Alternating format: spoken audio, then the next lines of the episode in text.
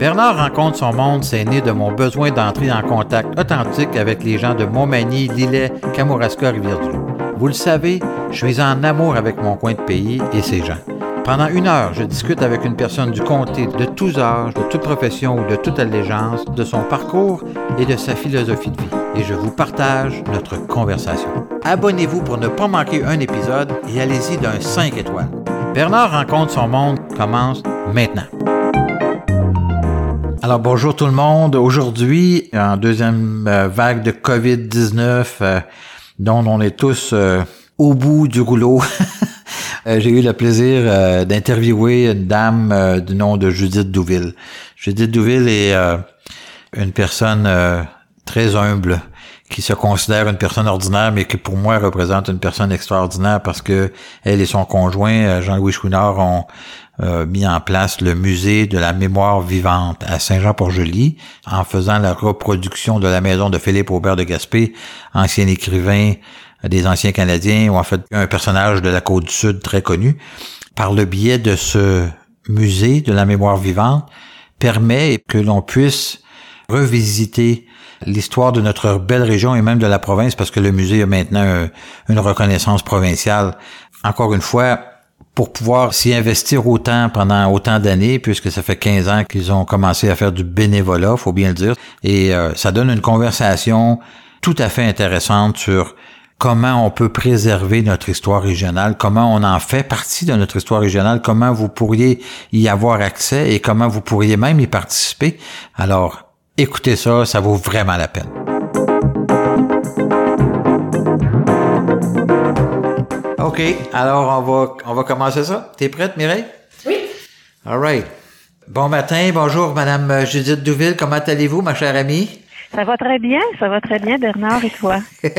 ça va extrêmement bien. En fait, on va expliquer aux gens qu'est-ce que tu fais dans la vie parce que plusieurs personnes ne te connaissent pas, mais Là, c'est moi l'intervieweur, contrairement à ce que tu fais dans la vie, où, tu interviews les gens. Alors, euh, Judith, tu es euh, cofondatrice, en fait, euh, avec ton conjoint Jean-Louis Chouinard du Musée de la mémoire vivante à Saint-Jean-Port-Joli, qui est un hommage à Philippe Aubert de Gaspé en même temps que vous avez recréé ce bâtiment et vous avez décidé de joindre le lieu de vie de ce personnage avec un musée dédié au patrimoine immatériel. Judith, raconte-moi un peu comment vous est venue cette idée de créer ce musée. Bon, en fait, euh, dire cofondatrice, c'est beaucoup. on était quand même toute une équipe et puis je me suis jointe à cette équipe-là. L'idée d'un musée est venue euh, par le désir de la population de rebâtir le manoir de Philippe Aubert de Gaspé ce désir-là a été présent depuis qu'il avait disparu presque 100 ans auparavant. Le manoir avait brûlé, euh, a brûlé, c'est-à-dire en 1909, et nous, euh, on s'est installé à Saint-Jean-Port-Joli en 98 après que Jean-Louis ait eu vendu euh, son entreprise de câbleau distribution. Oui. Et on n'était pas capable de rester vraiment à rien faire. On avait vécu 100 000 à l'heure et là, euh, on s'était donné euh, un an pour euh, s'installer et tout, mais au bout de six mois, tout était fait. Alors, comme on, voulait s'investir, bon, Jean-Louis lui a fait un peu de, de, bénévolat ici et là pour de jeunes entrepreneurs. Et puis finalement, quelqu'un est venu le contacter pour lui parler de la corporation Philippe Aubert de Gaspé et lui présenter un projet qui était dans une maîtrise faite par François Côté sur sur le patrimoine immatériel. Je veux dire, la corporation existait déjà, la corporation Philippe Aubert de Gaspé. Oui, la corporation Philippe Aubert de Gaspé existait. Euh, elle a été créée en 1987.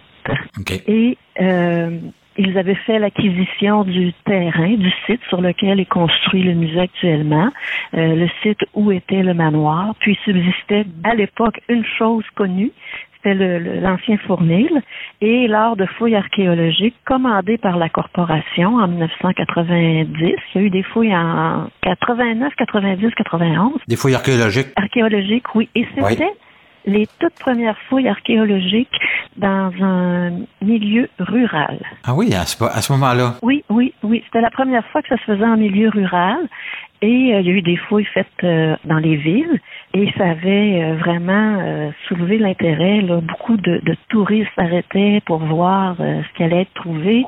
Les fondations du manoir des Aubert de Gaspa étaient retrouvées, ainsi qu'un cellier et des fondations ou le pourtour d'un d'un caveau à légumes. Et à partir de ça, bon, il y a eu une restauration du fournil et finalement, euh, c'était qu'est-ce qu'on fait sur le site? Euh, il y a eu différents projets qui ont été euh, soumis au ministère, entre autres, mais c'était pas jugé suffisamment peut-être étoffé ou viable, ou c'était redondant de ce qui existait déjà. Alors, à partir de l'étude de François Côté, le conseil d'administration de la Corporation pour de Gaspé a mandaté, euh, c'était Gilles Marquis à l'époque, qui est très trésorier de la corporation, pour qu'il vienne rencontrer Jean-Louis pour lui parler du, projet de créer un musée voué, dans le fond, à l'immatériel. Il faut savoir, là, on est rendu en 2003. Euh, la convention de l'UNESCO vient d'être euh, adoptée pour la garde du patrimoine immatériel et on est très sensible à tout ça. D'autre part, dans nos vies, ben, on, a perdu des, des, proches, on a perdu des gens euh, plus âgés que nous qui mm venaient beaucoup de savoir. Et là, on se disait, si on avait enregistré tout ça, on garderait des choses pour toujours de ces gens-là. Là, on l'a dans notre mémoire, mais c'est pas comme s'ils l'avaient raconté eux-mêmes. Donc, tout ça, il y a eu comme une concordance d'événements qui ont fait que Jean-Louis, euh, bon, pris connaissance du projet et on s'en est parlé vu qu'on a pratiquement toujours travaillé ensemble. Ouais. c'est ça. Il me demande, il dit, est-ce que ça te dirait, toi, de, de t'impliquer dans ça? C'est, c'est pas mal intéressant. Alors, ben, j'ai dit oui. Puis, on s'était dit, on va donner cinq ans de bénévolat au projet. On, se donne à fond comme si c'était un travail euh, régulier. Là, euh, à temps plein. Là. À temps plein. Ça a été même du bénévolat très à temps plein, je pense. Hein? ah, très, très à temps plein. Euh, comme je disais souvent à la blague, à temps double, ça coûtait deux fois rien. Ah, c'est bon. Mais reste que ça nous a paru tellement court, cinq ans, que ça fait 15 ans cette année qu'on Oh my God. dans le musée encore à temps plein. Toujours bénévolement? Toujours bénévolement. Tu comprends pourquoi je disais que vous êtes toujours des personnes extraordinaires? Parce que il faut comprendre que de s'investir bénévolement comme ça pendant autant d'années, c'est plus que de redonner à la société ou à sa région. Là. C'est, c'est, c'est vraiment, c'est, va dire comme tu viens de dire, c'est de donner en double, dans le sens où toute cette énergie que vous avez mis à construire, ce qui va demeurer dans le temps, parce que là, vous venez de passer le flambeau, d'une certaine manière, ce que j'ai pu comprendre. Hein? Exactement. On a une belle relève. Jean-Louis, qui a été directeur du musée jusqu'à la fin octobre, euh, maintenant, il y a une co-direction qui lui succède, euh, une euh, formée d'une muséologue et d'une d'une historienne. Alors, d'autre part, il y a quelqu'un pour s'occuper des communications, de tout le volet administratif. donc, ça va bien. et on est encore présent pour passer le flambeau. Mhm. Vous avez amené euh, le musée essentiellement à sa maturité, parce que vous avez traversé toutes les étapes de la naissance jusqu'à aujourd'hui, où c'est même plus l'adolescence. On parle de, de maturité d'une organisation qui est bien structurée, bien organisée et qui va être capable de fonctionner euh, dans le temps aussi. Là. Oui, oui. Nous, euh, on se disait, c'est comme un enfant. Il faut le rendre autonome.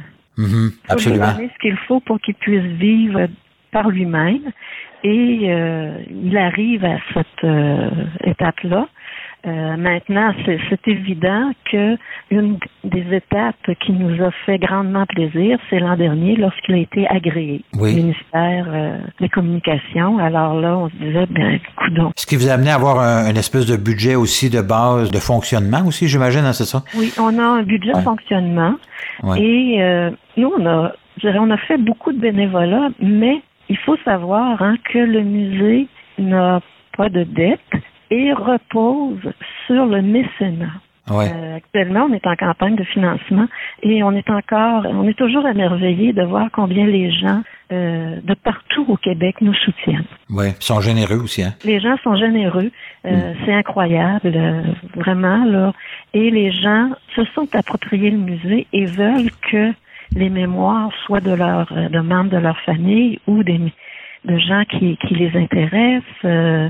Parlons justement de, du concept, en fait, essentiellement du musée, c'est-à-dire que qu'est-ce qu'exactement on peut laisser, parce que c'est pas un musée où on va y trouver nécessairement des objets, comme euh, le musée euh, François Pilote, par exemple. Quand on parle de l'immatériel, Qu'est-ce que ça consiste pour expliquer aux gens là, exactement? Le patrimoine immatériel, en fait, c'est l'ensemble hein, des savoirs et des savoir-faire des gens ordinaires, des gens euh, moi, je dis souvent des gens ordinaires qui ont fait des choses extraordinaires. Euh, Comme toi, finalement. Tu vas me faire rougir. Une chance que c'est pas filmé. Donc, euh, c'est ça. Alors, des gens qui ont euh, su tant cultiver la terre, qui ont su élever des enfants, de nourrir des familles nombreuses sans beaucoup de moyens, sans équipement, et qui ont passé des savoirs et des savoir-faire à la génération suivante. Bon, mon bébé, moi, le, sujet qui m'a, je dirais, le plus passionné, c'est la pêche à l'anguille. Et je trouve que c'est un des exemples les plus faciles à comprendre. Euh, la pêche à l'anguille, ça ne s'apprend pas dans les livres, ça ne s'apprend pas dans une école de pêcherie. C'est un savoir qui se transmet de père en fils ou avec euh, les employés ou les gens qui sont allés aider, comme toi t'as fait quand tu étais euh, jeune homme. Tu as tout à fait raison. C'est ça. Alors, c'est la transmission de père en fils, de mère en fille, de ces savoirs euh, qui font que notre euh, notre culture, qui font notre marque de commerce, hein, qui nous distingue. Mm-hmm. de d'autres cultures. Ce patrimoine immatériel, c'est mondial. Alors, euh, on peut avoir autant les griots africains. Alors, nous, ici, on a nos savoir-faire qui nous sont propres. La collecte hein, de, de l'eau d'érable de façon traditionnelle, ça se fait encore dans la Beauce, entre autres, et puis ici, euh, dans le, comté de Lillet, Kamouraska, il y a encore des cabanes à sucre, hein, comme on dit. Ils vont faire la, cueillette de l'eau d'érable sans que ce soit... Avec des tubulures, etc. Ils vont encore courir les érables comme ça se faisait à l'ancienne. Alors, il, faut savoir le faire, et c'est cette transmission-là qui est importante. Parfois, pour donner un exemple euh, plus simple, plus courant, euh, les gens qui sont capables de faire du savon du pays à l'ancienne. On n'en trouve plus tant que ça. Uh-huh. Les gens qui utiliseront pas de glycérine, qui vont prendre du gras animal euh, et tout. Alors, euh, il y a une dame qui, qui trouvait qu'elle avait rien fait d'exceptionnel dans sa vie, qui était une mère de famille, qui avait élevé ses enfants tout simplement, mais elle savait faire du savon du pays et un savon de belle qualité. On l'a enregistré pour euh, que ce savoir-là ne se perde pas.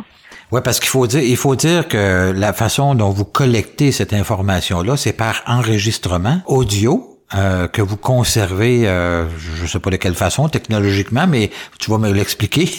mais de, vous collectez cette information-là ou vous accumulez cette information-là, qui elle devient immortelle, c'est-à-dire que, je veux dire, elle, va demeurer dans le temps.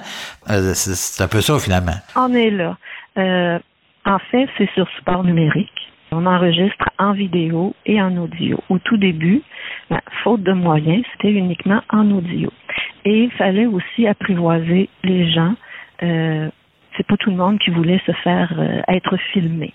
Et de plus en plus, là, je dirais à 95% des entreprises vidéo et occasionnellement la personne désire que ce soit seulement qu'audio nos enregistrements sur support numérique, il faut leur faire suivre euh, le développement de la technologie. Alors, euh, Jean-Louis, c'est lui qui a fait vraiment tout le programme informatique euh, pour pouvoir traiter ces, ces enregistrements-là et les faire évoluer, que le support puisse suivre la, technologie. La technologie. On avait une, belle grosse cassette bêta.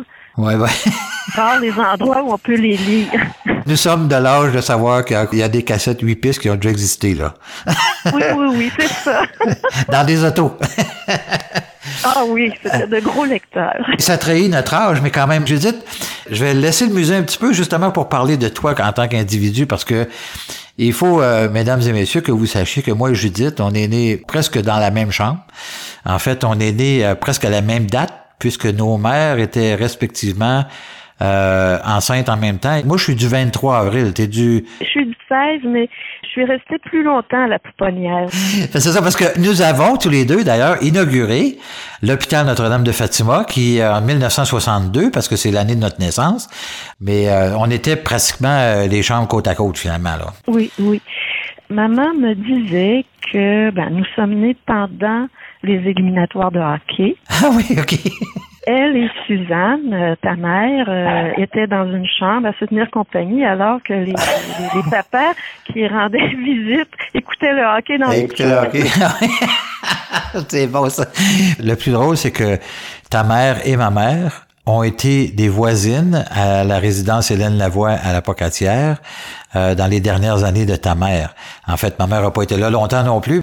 Il y a eu l'occasion de se voisiner. Mais il faut dire que nos parents étaient des bons amis. Et euh, ton père était enseignant euh, au cégep, hein, c'est bien ça? En fait, c'est que papa, euh, Jacques, euh, il était agronome de formation, comme ton Oui, père. oui, oui, c'est vrai. Il a travaillé à l'école d'agriculture, OK, oui, oui, oui, oui, oui. comme Monsieur Henri. Ouais. Et euh, ils étaient des collègues de travail. C'est comme ça qu'ils se sont fréquentés. Et euh, ta mère est devenue euh, amie avec maman. Puis ils se sont jamais vraiment perdus de vue. Je sais que tes parents venaient comme au lac quand oui, oui, oui. mes parents étaient là au début de leurs années de, de chalet. Ensuite, euh, c'est ça. Et euh, on s'est jamais cherché, mais on s'est toujours croisés dans Ah ouais. différentes étapes de la vie. Exactement, parce que je sais que tu as côtoyé aussi ma mère de façon régulière. Parce que toi, tu as fait le collège à la Pocatière, non? Non, non, je suis allée à la polyvalente, un endroit que j'ai adoré d'ailleurs. Et puis, tu vois, à un moment donné, j'étais à loyer mes voisins de chez tes parents. Oui, c'est ça, c'est ça. Et ça. le dimanche matin, euh, c'était le, le sacré, il y avait le, le petit apéro vers 11h30 avec ton papa. Lorsqu'on s'est envenu à Saint-Jean-Port-Joli, lorsqu'on a déménagé, tes parents venaient, ils ont toujours aimé le fleuve, ils venaient faire un petit tour à Saint-Jean-Port-Joli. Euh, avec ton père, j'ai appris à me à me défaire de l'herbe à la puce qui poussait en bord du terrain. Puis euh, on a toujours eu un, un contact euh, avec les généraux. Un lien absolument, absolument. Puis je sais, parce que ton père était un athlète. Il me semble que mes sœurs m'ont déjà raconté que ton père les entraînait, mais je me souviens plus dans quel sport. J'ai-tu rêvé à ça, moi? Non, non, c'est pas un rêve. Et puis, lorsque papa est décédé, ta mère, à ce sujet-là, avait fait un très bel hommage dans un journal local. Mais euh, papa, au niveau du ski alpin, euh, ça. s'est impliqué beaucoup au tout début de la Côte des Chats. Il était dans les membres fondateurs en même temps que ton père. D'ailleurs, Quand? Puis André Théberge. oui. André Théberge, Henri Généreux, il y avait Louis-Philippe Gendron du Moulin. Ensuite, bon, des personnes qui s'impliquaient pour la communauté. Et papa entraînait des jeunes et donnait des cours de ski alpin. Et il a donné aussi beaucoup de cours de natation. Oui, c'est ça. C'est ça. Alors, c'est possiblement soit des compétitions ski alpin ou natation, mais plus probable natation, je crois. Tu as raison. Parce qu'il faut comprendre qu'à l'époque, euh, nous, on est né en 62 et c'est l'année aussi où l'ITA, l'Institut de technologie agroalimentaire, qui était la faculté euh, agronomique universitaire de l'Université Laval de Québec, a été transféré à Québec. Mais à ce moment-là, il y avait au-delà de près de 200 agronomes dans la région de la Pocatière, ce qui en faisait une ville du savoir très importante. Par le biais du musée, est-ce que vous avez été en mesure d'accumuler un certain nombre d'informations par rapport à cette époque-là? Oui, on a une, euh, une très belle collection. Notamment, il y avait l'agronomie qui se donnait, mais il y avait la foresterie et les pêcheries. Oui. On a une, une- une belle collection de tous les gens qui euh, qui ont enseigné à l'école des pêcheries. Ça, ça a été fait par euh, une personne qui s'était euh, jointe euh, bénévolement au musée il, y a, quelques années parce que le sujet l'intéressait énormément. Alors, elle est allée faire des témoignages un peu partout au Québec pour retrouver ces gens-là. Tout ça a démarré avec le, don d'une carte du commandant Beaugé, un nom qui doit te dire quelque chose. Oui, absolument, absolument. C'était un bon ami de mon père, le commandant Beaugé. On a entendu parler, d'ailleurs, c'est tout un personnage. Là. Quand on évoque à la Pocatière le nom de l'hôtel Saint-Louis ou l'hôtel Victoria, c'était pas des résidences personnes âgées dans ce temps-là. Là. C'était des bars et des maisons de chambre. Et plusieurs de ces jeunes agronomes qui arrivaient euh, de, de peu partout au Québec venaient s'installer dans ces maisons de chambre qui étaient le Saint-Louis et le Saint-Anne et, euh, et le, le Victoria. Exactement. Le commandant Beaugé était à l'hôtel Saint-Louis avec son équipe. Et puis, on a des témoignages d'agronomes, de, de, gens qui ont étudié également en foresterie. Et aussi, euh, on avait participé euh, au 150e euh, de l'école d'agriculture et la transition avec l'Institut de technologie agricole. Donc, on est allé chercher des, des témoignages de gens. Il y avait les cours d'agronomie, mais il y avait aussi ce qu'il appelait le cours moyen pour euh, souvent des fils d'agriculteurs pour avoir euh, des notions d'administration, de gestion financière. Alors différents cours étaient disponibles, puis il y avait des cours aussi euh, comme en apiculture. Donc l'époque aussi où il y avait des pensionnaires à l'école. Tu as tout à fait raison. Oui, oui. Et c'est amusant de voir le, changement de société. Quand un ancien étudiant, euh, je me souviens, c'est un monsieur qui devait avoir 90 ans environ, et je l'interview, et puis euh, par ce qui m'était raconté par mon père, j'avais certaines connaissances et il me à la fin de l'interview il me dit c'est tellement agréable de parler avec des gens de son âge reste que euh, il nous racontait que la journée d'un étudiant commençait par euh, la messe à jeun. Ah. À tous les matins. Incroyable. Hein? Imagine le, le, changement. Et il y avait une chapelle à l'école d'agriculture comme il y avait une chapelle au collège et, ailleurs. Mais euh, ces rencontres hein, qu'on fait avec euh, tous les gens, c'est tellement inspirant. Est-ce que c'est vous qui faites les premiers pas pour aller à la rencontre de ces gens-là pour les interviewer? Ou c'est eux qui s'offrent à, venir vous raconter leur vie ou leurs histoires? Oui, les deux cas se présentent. Euh, il y a des gens qu'on va chercher pour un sujet spécifique où euh, ils nous sont référés par une personne qui nous dit mais telle telle personne euh, a fait telle chose et puis ce serait intéressant si c'était sauvegardé. Euh, sinon, il y a des gens qui viennent et qui nous disent ben moi j'aimerais témoigner.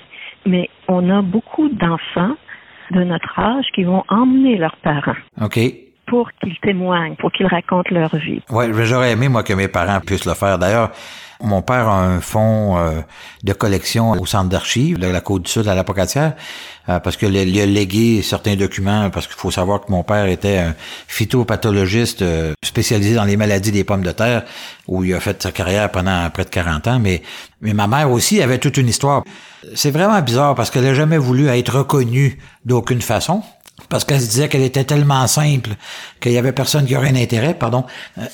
L'émancipation des femmes euh, dans les années où nous, nous sommes nés, parce que moi, je suis le septième d'une famille de huit enfants. Il y avait, écoute, avec euh, Liliane Raymond, euh, écoute, il y avait plein de monde, là, il avait fondé à l'époque les Journées de la femme dans les années 60, fin 60, début 70. Elle était membre fondatrice de la Fondation Bouchard qui ont voulu être je pense que tous les ans, ils ont demandé de la reconnaître, puis elle n'a jamais accepté. et, elle est décédée à 91 ans, puis elle n'a jamais eu d'honneur de quelque chose. Mais elle aurait mérité toutes sortes d'honneurs parce qu'elle a été très impliquée là, bénévolement, comme comme tu le fais d'ailleurs aujourd'hui toi-même, puis comme plusieurs femmes. Madame Martin, écoute, je pourrais te nommer une série de personnages. Moi, je les appelle des personnages parce qu'ils ont légué ce qui est devenu la pocatière, ces femmes-là. Exactement. Et euh, ta mère a ouvert euh, des portes pour d'autres femmes parce que une, une femme mariée qui travaillait à l'extérieur, c'était excessivement rare. Et quand elle a commencé à travailler à la Fondation Saint-Jean-Baptiste, puis euh, je crois qu'elle elle avait rédigé un article pour la revue Châtelaine dans les années 70, une mère de huit enfants qui trouve le temps de travailler. Le plus drôle, c'est que le, premier bureau de la Société Saint-Jean-Baptiste était dans leur chambre à coucher. je me souviens encore de jouer avec les crayons. Mon père était comme euh, un des de ceux qui ont mis en place les sociétés Saint-Jean-Baptiste dans l'ensemble de la région, de, notre région, de la côte du Sud. C'est à peu près l'équivalent de mon côté actuel. Là. Encore aujourd'hui, quand je vais sur le terrain puis que je rencontre des gens, les gens disent Ah oui, j'ai connu ton père, ah oui, on a fait partie de avec ta mère, la Saint-Jean-Baptiste. Écoute, c'est des gens de 70, 80 ans passés, là, mais qui se souviennent d'avoir travaillé avec eux. C'est vraiment impressionnant. Je dis, est-ce que il y a des coûts associés au fait d'aller donner ou partager son expérience avec vous autres? Non, non.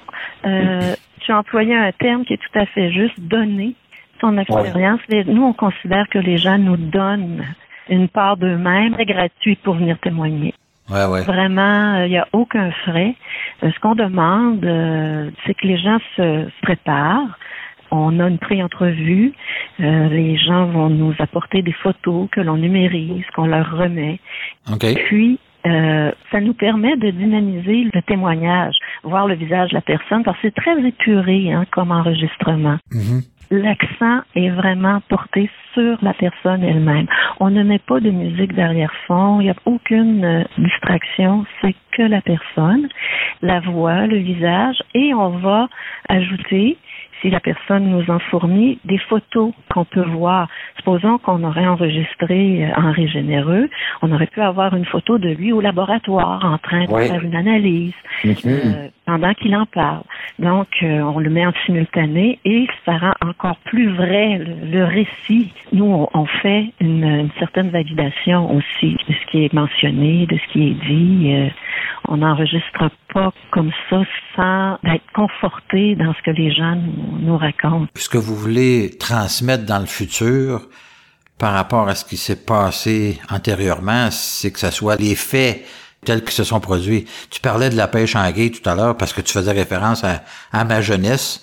Durant mes étés, de l'âge, à partir de l'âge de 12 ans jusqu'à 18 ans, presque 19 ans, j'ai travaillé à la pêche en guet chez Maurice Fortin. Maurice Fortin, qui était le voisin de chalet à Rivière-Ouelle, à, la, Pointe, qu'on appelle. J'ai vécu là des choses euh, tout à fait formatrices. Et, quand tu parlais du savoir-faire des pêcheurs d'anguilles, je pense qu'il n'y avait pas un qui le faisait de la même façon. Mais il y avait des choses communes, par exemple, c'est-à-dire que le transporteur qui venait chercher l'anguille, c'était Monsieur la Boissonnière, qui, qui était tout un personnage lui-même. Je reviens sur le fait que vous accumuliez ces témoignages. Est-ce que, par exemple, quelqu'un qui aurait des enregistrements d'une conversation ou de d'un récit de quelqu'un quelque part, vous êtes aussi capable de prendre ça? On les prend. On a ce qu'il faut pour pouvoir numériser les cassettes, euh, comme on parlait tantôt, pas, des huit pistes, mais euh, les petites cassettes euh, de l'époque. Et entre autres, un enregistrement fait par Raymond Marie Raymond et Liliane Raymond ont donné naissance à l'exposition virtuelle Le dernier pêcheur de marsouin parce qu'ils avaient enregistré Émile Lisotte. Ah oui. Et M. Lisotte racontait de A à Z comment la pêche au marsouin, au beluga, se faisait à Par son père et par lui. C'est des petits trésors et ça nous permet d'aller beaucoup plus loin dans le temps, de reculer encore plus parce que euh, la mémoire, bien, elle a ses limites. Nous, on dit mémoire vivante parce que les gens racontent eux-mêmes ce qu'ils ont connu avec des enregistrements audio qui ont été faits dans les années 70. Si la personne avait déjà 80 ans, alors on se retrouve à la fin des années 1800 quand euh, elle peut commencer à avoir quelques bribes de mémoire. Donc, euh, c'est fort intéressant les enregistrements aussi. Est-ce que vous faites de la sollicitation pour inviter des gens à partager leurs souvenirs, justement? Oui. Oui, on va rencontrer euh, des groupes. On allait, euh, supposons, à des dîners de, la FADOC, les fermières, les salons de la famille ou de, de généalogie, qui auraient peut-être encore lieu si ce n'était pas de la COVID. Mais on a beaucoup d'activités qui euh, nous font connaître et qui font que les gens viennent témoigner, tant et tellement que, je dirais, on est plus sélectif. On va mettre des priorités mais on accepte tout le monde. Quelles sont les, les, durées des enregistrements? Parce que je sais que mon oncle, mon oncle Gilles, euh, un ancien aviateur, a fait un témoignage déjà. Euh, est-ce qu'il y a des durées maximum, maximum, euh, minimum, maximum? On n'a pas de durée maximale. Quand Gilbert est venu témoigner, je pense qu'on avait été trois heures ensemble. C'était le début d'ailleurs d'une longue amitié. Reste que si la personne n'a que 15 minutes, ça peut être 15 minutes très intenses. Très révélatrice. Très révélatrice. Et il y a des récits, il y a des gens qui ont fait des choses incroyables. On a aussi beaucoup de demandes de d'autres musées, comme actuellement euh, l'exposition Histoire de pêche au musée de la civilisation. Alors à ce moment-là, c'est la conceptrice de l'exposition qui nous a contactés, qui voulait avoir des histoires de pêche. Okay. À ce moment-là, on va faire un appel à tous pour euh, vraiment aller chercher un sujet très précis. On regarde dans notre banque de données. On a euh, tout près de 3000 témoignages euh, actuellement. Quand même, hein? Oui. on va chercher ce que l'on a. Et si on a besoin d'autre chose, d'en avoir plus ou de quelque chose de plus spécifique, alors à ce moment-là, on va faire un appel à tous. Comme dans l'histoire de pêche, on a des histoires de pêche qui nous viennent euh, de la région, mais qui viennent également de, la région de la BTB, de la rive nord, euh, un peu partout au Québec. C'est la même chose quand on a participé à l'exposition sur la bière au musée Pop. Alors moi, j'ai fait la, la tournée de tous les anciens tenanciers de taverne. J'ai eu un plaisir fou. Au Québec? Au Québec. Et j'ai visité d'anciennes tavernes qui, pour la plupart, sont devenues des maisons pour aînés. Comme euh, le Victoria, qui n'était pas véritablement une taverne, mais qui avait un bar. D'ailleurs, à la il y a eu jusqu'à, en tout cas, dans mes années, il y a eu 15 bars différents. À la il en reste trois aujourd'hui, là, puis encore. Oui, il y avait plusieurs, il y avait plusieurs endroits. Alors, euh, je suis allée rencontrer ces messieurs, parce que pour la majorité, c'était des hommes. C'était vraiment euh, rigolo, les tout débuts euh, des tavernes. Et euh, la fin des tavernes aussi, ça c'était plus difficile parce que tout le monde connaît les tavernes, mais quand on veut parler à quelqu'un qui les fréquentait, là, il n'y a plus personne. Ouais. Mais en tout cas, c'est un mystère. Il reste que il y a quelques personnes qui ont témoigné sur euh, les tavernes où ils se rendaient. C'est vraiment un lieu où les hommes pouvaient échanger et euh, on a fait un petit parallèle au point de vue psychologique. il y a eu un mal-être hein, quand les, les femmes ont pu aller et les hommes n'avaient plus vraiment d'endroit où se confier à leurs amis. Contrairement à ce qu'on peut croire, il n'y avait pas que des grivoiseries qui se racontaient. Là. Il, y a, vraiment des gens pour qui c'était l'exutoire. Donc, euh, au niveau des, des CLSC, euh, il y a certains intervenants sociaux, effectivement, il y a des hommes qui ont eu besoin de se confier à, quelqu'un d'autre parce que les pauses suivaient au bar. Ben oui, c'est ça. Ça, ça marchait plus, là. Ben, en fait, il n'y avait plus le choix de, retourner à la pêche ou à la chasse avec une gang de chums, finalement. Donc, je comprends, Judith, que vous êtes en mesure d'aller aussi sillonner le Québec pour aller chercher des témoignages avec des équipements technologiques que vous traînez avec vous autres? Oui, et euh, comme on a participé à une collecte de témoignages euh, sur les, les, les, pêcheurs qui utilisaient les gaspésiennes, les fameux petits bateaux de pêche construits au, au chantier des vies, mais au petit chantier des vies, qui est devenu un musée maintenant. Okay. Les gens qui ont vécu la tragédie de Saint-Jean-Vianney. Il y a eu l'anniversaire euh, de cette tragédie-là. On nous a invités pour collecter les témoignages, pour voir comment les gens se sont, ben, comment ils hmm. avaient vécu l'effondrement de terrain, comment ils avaient vécu la réimplantation dans d'autres villages, entre autres à Chipcha. C'est là que l'équipe était pour faire les enregistrements. On a collaboré beaucoup aussi avec les sociétés d'histoire, dont la Société d'histoire de Rivière-des-Prairies, la Société d'histoire de Victoriaville, qui souvent sont les, gens qui peuvent identifier euh, les personnes qui ont un amour pour le patrimoine, mais ont aussi des connaissances particulières qui sont héritées du passé. Comme je dis souvent, moi, c'est pas des gens qui vivent dans le passé, mais c'est le passé qui vit en eux. C'est bien ça, hein? C'est très intéressant. Judith, dis-moi, tu parlais qu'il y avait déjà 3000 témoignages d'accumulés depuis les 15 dernières années. Est-ce que ces témoignages-là sont accessibles via euh, Internet ou, ou il faut absolument se rendre pour aller les écouter directement au musée? Bon, tous les témoignages, euh, eux, ne sont pas accessibles par Internet. Sur le site du musée, au www.mémoirevivante.org, vous avez la possibilité d'écouter, de consulter des expositions virtuelles où il y a des extraits de témoignages, des expositions qui ont été euh, conçues de A à Z par euh, l'équipe du musée. Il y en a six actuellement en ligne. Pour avoir les 3000 témoignages, la majorité là, sont maintenant sur vidéo, ce serait très lourd. J'imagine. Euh, les gens peuvent venir au musée et c'est facile de consultation. Hein. On se dit, on, se retrouve comment dans tout ça? Mm-hmm. Supposons que toi, tu cherches un, sujet particulier, tout à fait au hasard, le mot-clé politique. écris le mot-clé et euh, tu peux retrouver tout ce qui euh, touche euh, la politique à l'échelle du Québec, dans le fond, parce qu'on on ne fait pas que l'histoire locale. Ouais. Si tu dis, bon, ben moi, je viens de Saint-Jean-sur-Richelieu, est-ce qu'il y a quelqu'un de ma région qui a témoigné? Tu peux écrire le nom de ville. Parce que lorsqu'on fait le montage des témoignages, on va sortir une série de mots-clés, les pratiques culturelles. Ensuite, chaque partie du témoignage, le, le minutage, euh, supposons que tu me racontes ta vie, alors tant de minutes à tant de minutes, c'est l'enfance de Bernard Généreux, la formation, euh, bon, etc., etc. Donc, euh, c'est comme les chapitres d'un livre. Alors, quelqu'un vient faire de la recherche, il peut retrouver par mots-clés. Ensuite, dans ces subdivision-là d'étapes euh, du témoignage, il va retrouver le mot-clé qui lui dit Ah bon, c'est de telle minute à telle minute. Euh, il a parlé de telle chose.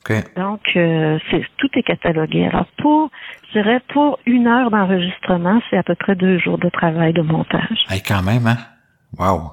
C'est beaucoup, mais quand on voit les gens qui reviennent, quand on voit leur famille qui revient et qui écoute, puis les sourires, les yeux pétillants, là, c'est ça mon salaire. Ben, j'en doute pas une seconde, ça doit être très intéressant. D'ailleurs, on est aujourd'hui le 10 novembre, qui est la veille de la journée de l'armistice et de le jour du souvenir. Et on parlait tantôt de mon oncle Gilles, c'est Gilbert Boulanger, euh, euh, diminutif Gilles pour les intimes, mais euh, qui était un aviateur durant la Seconde Guerre mondiale, puis qui était très extroverti et très capable de faire bien des enregistrements. Il aurait pu enregistrer pendant des jours.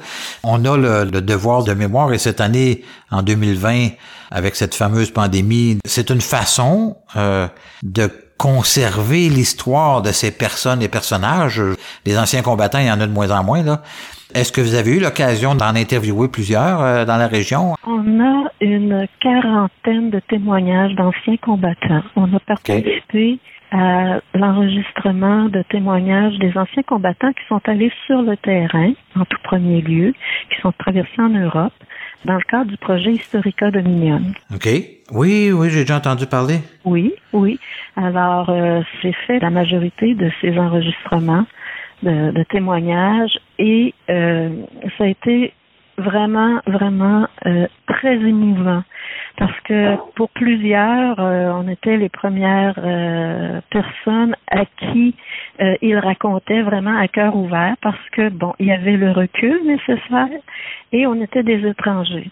C'est gênant de dire à quelqu'un qui est devant toi, moi j'ai tué des hommes. Mm-hmm. Il y a, il y a un, un monsieur Eldrick Roy, qui était euh, ni plus ni moins qu'un tireur d'élite, qui euh, m'a raconté vraiment euh, comment sa vie s'est déroulée pendant les, quatre années qu'il était en Europe. Et cet homme-là a été profondément blessé.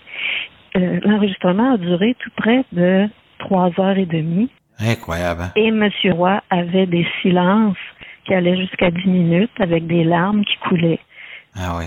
C'était à Montréal, je me souviens. Et entre ça, il me, il me parlait, bon, moi, il y a telle personne, il faut que j'aille la battre. Je sais, je sais que j'ai tué des gens. Je, le sais très bien. Et il y avait aussi la douleur du soldat qui était dans le feu d'une bataille et qui ne sait pas si c'est sa balle ou la balle de son compagnon qui a fait tomber l'homme de son âge en face de lui. D'autre part, il y avait des gens comme Gilbert euh, Boulanger qui lui disait bon, on était dans des bombardiers, on voyait pas tout à fait, on le savait, mais on les voyait pas. Hmm. Tu vois. Euh, il y a des sous-mariniers aussi. Il y a un homme ici de Saint-Jean-Port-Joli qui était sous-marinier.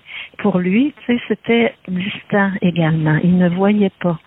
Euh, mais par contre, je me souviens quand ton oncle Gilbert m'avait dit, lorsque je suis allée sur le terrain et que j'ai vu ce que les bombes faisaient. C'est un choc énorme, hein? Mm. énorme. Et puis, euh, le musée hein, nous a permis de faire des rencontres extraordinaires. Entre mm. autres, euh, moi, parmi ces belles rencontres-là, euh, tout le monde a quelque chose, un petit quelque chose qui m'accroche, mais euh, avec certains, on va développer des amitiés, comme c'est un peu inévitable. Et avec Gilbert, ben, ça a été une grande amitié.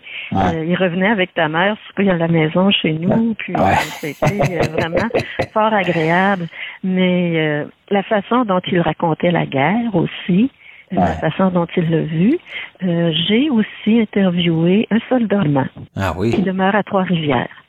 C'était tout aussi prenant d'être, euh, je dirais, euh, j'ose pas dire dans l'autre camp parce que ces jeunes Allemands-là, pour certains, dont lui, n'ont pas eu le choix, d'une certaine façon. Donc, ça a été vraiment vraiment très émouvant aussi comme, euh, comme rencontre et de voir combien cet homme-là, qui est toujours vivant, qui a 90 ans passés, est encore identifié à la guerre. C'est fou, hein? Ce qu'on fait dans la vie nous suit. Exactement. C'est comme ça, hein, parce qu'on on est identifié, on est catalogué, on est euh, perçu. Euh, l'empreinte que l'on laisse en tant qu'individu, en tant que membre d'une famille. Inévitablement, on laisse une trace sur cette terre. Permets-moi de te remercier et de surtout te féliciter pour euh, ce que vous avez fait depuis toutes ces années pour garder la mémoire. Je comprends aussi que vous êtes de plus en plus reconnu à travers la province. Tout à fait. Moi, je dis toujours que c'est une euh, la mémoire de chacun vient nourrir une grande mémoire collective mhm. qui, qui, est conservée au musée. Et puis, euh, ce que tu disais, ce qu'on a vécu, ce que les, les, les, gens, ce que nos parents aussi nous ont donné, euh, des valeurs, des façons de vivre, c'est très important et de le partager. Puis, je pense que on a été gâtés hein, mm. mutuellement par des parents qui ont été pris oh nous ont donné peut-être pas gâtés comme aujourd'hui, on gâtés matériellement, mais on a eu beaucoup de temps consacré par nos parents. On a eu de beaux exemples de gens qui se sont investis. Puis, euh, je trouve que je faisais référence à la période qu'on traverse. Ben moi, je me dis, euh, on a été confinés, mais on a continué à, travailler pour le musée. On a continué à faire du bénévolat pour d'autres organismes aussi. Euh, je me dis, de donner du temps, de donner de soi, c'est peut-être une façon de bien traverser les, les, événements et la capacité de voir ce qu'il y a de beau autour de soi. Hmm. Écoute, moi, je, je, suis politicien depuis 2005. Maintenant, ça fait 15 ans que je fais de la politique active. Politiquement, on a des personnages aussi, il faut bien le dire, qui ont influencé beaucoup ce qu'elle est devenue, que je vais inciter à, aller vous voir. il n'y a pas d'âge, je pense, pour faire ça quand même. Il n'y a pas d'âge. Euh, il n'y a pas que des aînés qui vont témoigner. Il y a des gens. Euh, on a eu une exposition qui s'appelait Jouets en mémoire. Et euh, il y a des enfants qui venaient pour nous raconter à quoi ils jouaient dans la cour d'école. Puis il y avait ah des parallèles de fait avec leurs parents simultanément. Ben, nous, dans la cour d'école, on jouait à ceci, cela, les, jouets du, les jeux du printemps, etc. Mais il y a des jeunes enfants qui ont témoigné aussi. Il n'y a pas d'âge. Judith, ça a été un entretien absolument phénoménal. Je te remercie du fond du cœur d'avoir accepté, premièrement, de partager avec nous ce que tu es, ce que tu es devenu, ce que vous êtes, toi et Jean-Louis, en tant que de bénévoles et euh, encore une fois concepteur de ce musée absolument incroyable qui va demeurer euh, dans le temps euh, un bijou régional et même national qui va permettre de garder cette fameuse mémoire que qui nous fait défaut de temps en temps. Ben, merci beaucoup Bernard pour cette opportunité. Puis d'autre part, bien, je te dirais, c'est pratiquement un privilège parce que c'est rare que je vais parler un tout petit peu de moi. Ouais, ben, ben d'ailleurs, c'est plus difficile. moi, j'étais content de t'interviewer, Judith, parce que tu parlais des valeurs familiales tantôt et j'ai connu tes parents, bien sûr. Tes parents étaient des gens, et même ton frère Martin que je connais bien, vous êtes des gens euh, discrets. Ça en fait pas moins des personnes très importantes pour notre société régionale. Merci, c'est un très beau compliment qui me gêne un peu. Je trouve que c'est beaucoup, là, je me reconnais je me dis, euh, ça doit être euh, ce qu'on appelle une force tranquille. Absolument, tu as tout à fait raison. Merci encore, Judith. C'est bien. Je t'embrasse. Et, et belle continuité à toi aussi.